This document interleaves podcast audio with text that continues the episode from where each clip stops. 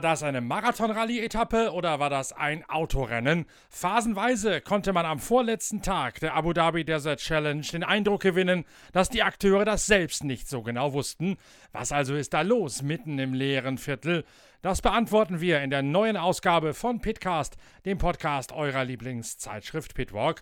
Viel Spaß bei einem ganz besonders spektakulären Tag des Marathon-Rallye-Sports wünscht euch euer Norbert Ockenger.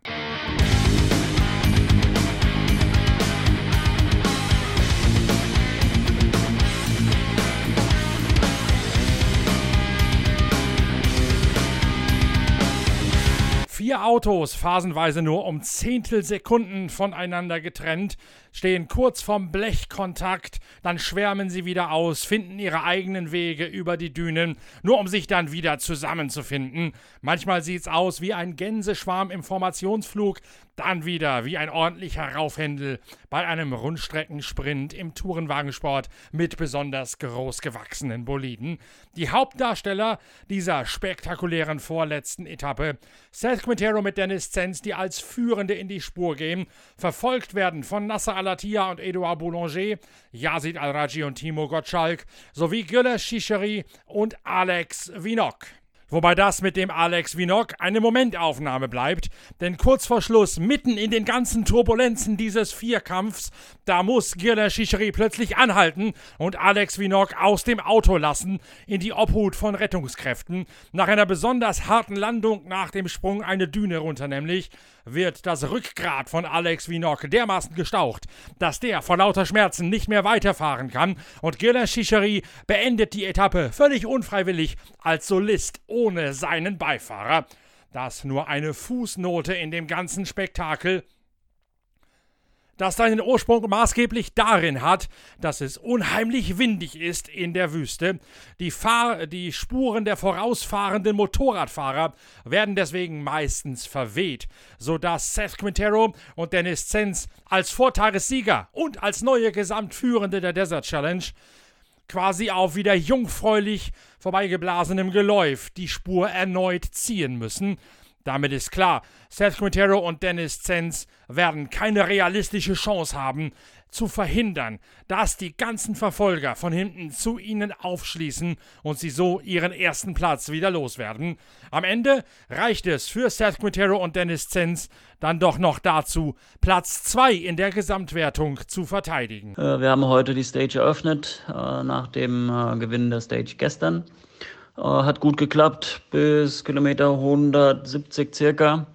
Äh, da haben wir ganz kurz einen, einen 500 Meter Abstecher gemacht, einen Fehler gemacht. Äh, und äh, dann hatten wir auch schon Nasser und Yassid und äh, Shisharit im, im Nacken. Äh, mit denen sind wir dann quasi im Parallelflug bis ins Ziel gefahren, Kilometer 230. Wir hatten keinerlei Probleme. War eine gute Stage für uns. Äh, P4 am Ende. Prokop ist noch dazwischen gerutscht. Ähm, Chicharit ist leider zehn Kilometer vor dem Ziel äh, stehen geblieben, nachdem sein Beifahrer über starke Schmerzen geklagt hat. Äh, ist dann mit dem Helikopter ins Krankenhaus geflogen worden. Ähm, ja, morgen äh, nochmal 200 Kilometer. Ähm, wir sind aktuell auf Platz 2 im Gesamt, glaube ich, 2 Minuten 30 vor Yassid und Timo. Ähm, wir versuchen natürlich äh, vorne dran zu bleiben, ähm, um dann das Podium zu sehen. Äh, es sollte eine Stage sein morgen, die wir von den letzten Jahren kennen. Ähm, recht schnell, zügig, zwei Stunden zehn sind veranlagt, äh, recht zügig. Ähm, viele Tracks dazwischen. Ähm, ja, wir freuen uns drauf. Letzter Tag, wie gesagt, morgen. Ähm, und dann äh, haben wir hoffentlich ein Doppelpodium für Toyota mit Yassid und mit uns. Und äh, da freuen wir uns drauf. Gegen die unwiderstehliche Offensive von Nasser Alatia und Edouard Boulanger freilich sind sie machtlos.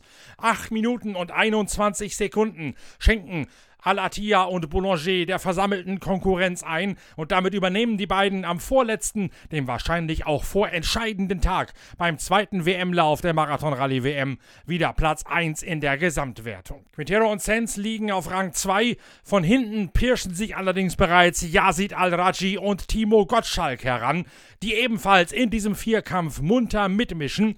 Ihr wisst ja, Yazid Araji, das ist jener Fahrer, dessen Original-Overall von der Rallye Dakar ihr in diesem exklusiven Gewinnspiel in der neuen Ausgabe unserer Zeitschrift Pitwalk gewinnen könnt.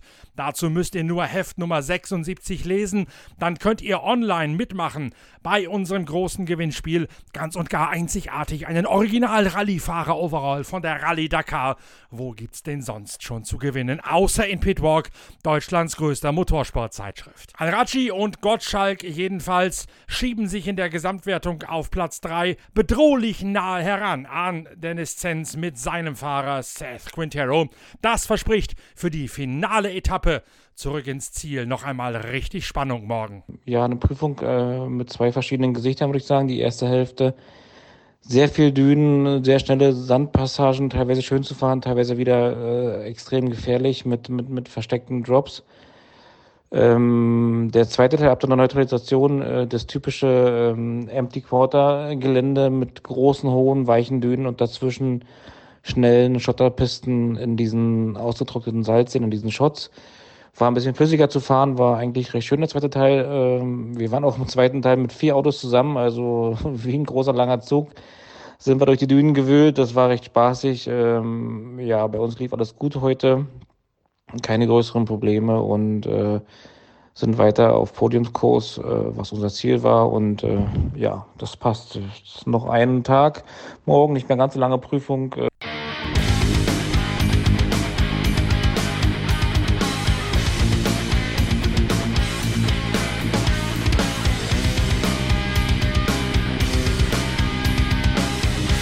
Auch bei den Motorrädern ist eine Vorentscheidung gefallen.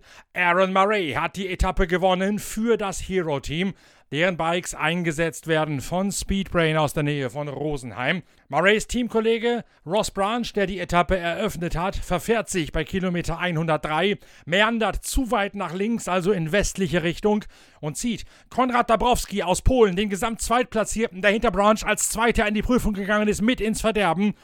Branch und Dabrowski sind so lange auf falschem Pfade unterwegs, dass Aaron Murray, der seinem Instinkt statt den Spuren der beiden Vorausfahrenden folgt, sich einen vorentscheidenden Vorsprung in der Gesamtwertung herausarbeiten kann.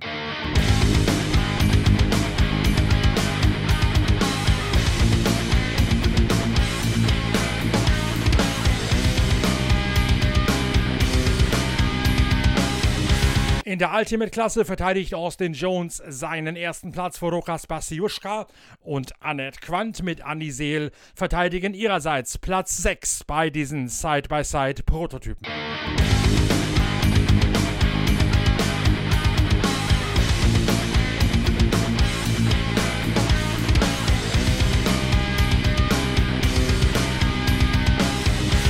Ein Tag steht noch auf dem Programm bei der zweithärtesten, aber gefährlichsten Marathonrallye der Welt. Und natürlich sind wir mit einem nächsten Pitcast, dem Podcast eurer Lieblingszeitschrift Pitwalk, wieder für euch da mit der Entscheidung aus Abu Dhabi.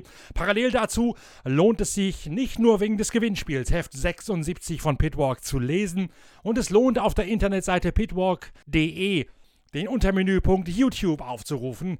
Da gibt es nämlich bewegte Bilder, jetzt schon von der vierten Etappe sowohl in einer Kurzfassung als Newsflash, als auch ausführlich mit Interviews von den Bikes, den Autos und beiden Side-by-Side-Kategorien. Also schnell auf pitwalk.de unter YouTube gucken und wenn ihr sowieso schon da seid, könnt ihr auch dort auch gleich die neue Ausgabe von Deutschlands größter Motorsportzeitschrift im Shop bestellen. Wird sich auch lohnen, nicht nur wegen dieses geilen Gewinnspiels, sondern auch und vor allen Dingen wegen des 80-seitigen Themenspecials zur Rallye Dakar wo ihr, das verspreche ich euch, Sachen lesen werdet, die euch staunend zurücklassen. Hintergründe, Zusammenhänge, Geschichten und Anekdoten von der härtesten Rallye der Welt, die ihr garantiert noch nirgends gesehen habt. Garniert von gewaltigen Fotos aus der Wüste. Also schnell auf pitwalk.de schauen, durchklicken, YouTube-Videos gucken, Heft bestellen, Wartezeit überbrücken bis zum nächsten Pitcast eurer Lieblingszeitschrift Pitwalk. Bis dann, danke fürs Reinhören, euer Norbert Okenga.